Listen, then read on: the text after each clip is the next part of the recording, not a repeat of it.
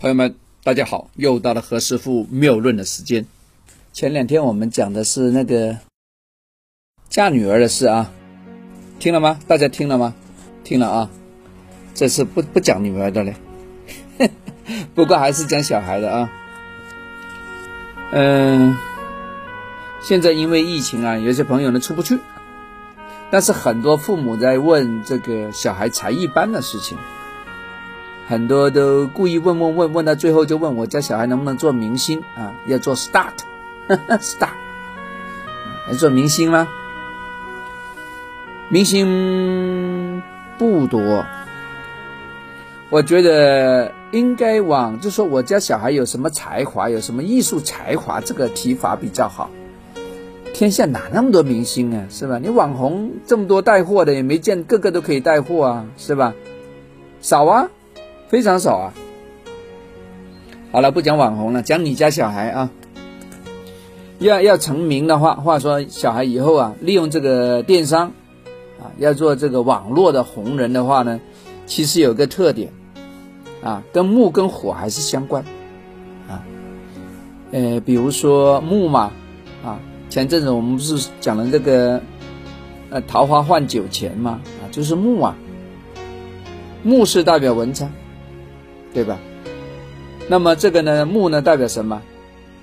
代表跟感情相关的，跟跟艺术相关的，跟编导相关，跟电影相关，跟电视剧相关的，是吧？跟创意相关。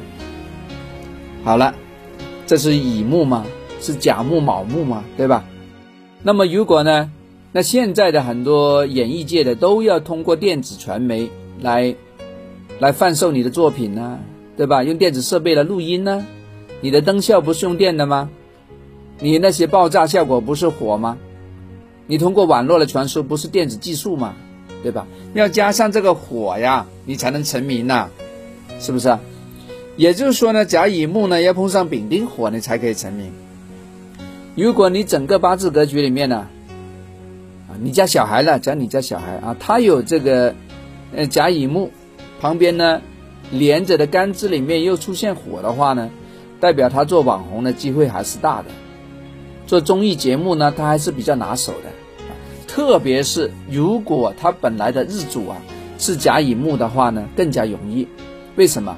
因为木生火代表食伤生财，他可以无限的发挥他的才华，他可以把自己的情感通过他的音容笑貌表达出来，让大家喜欢。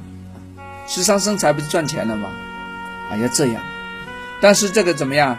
要顺生，啊，顺着生过去比较容易，逆生不容易，啊，这代表只是聪明而已，但是可能是 no money，no money，no happy，understood？所以看看你家小孩有没有符合这个格局呢？看一看啊，不会看是吧？不会看要找何老师看。啊 啊，OK，啊，现在是广告时间。好了，今天又分享完毕了啊。OK，我们下次聊，拜拜。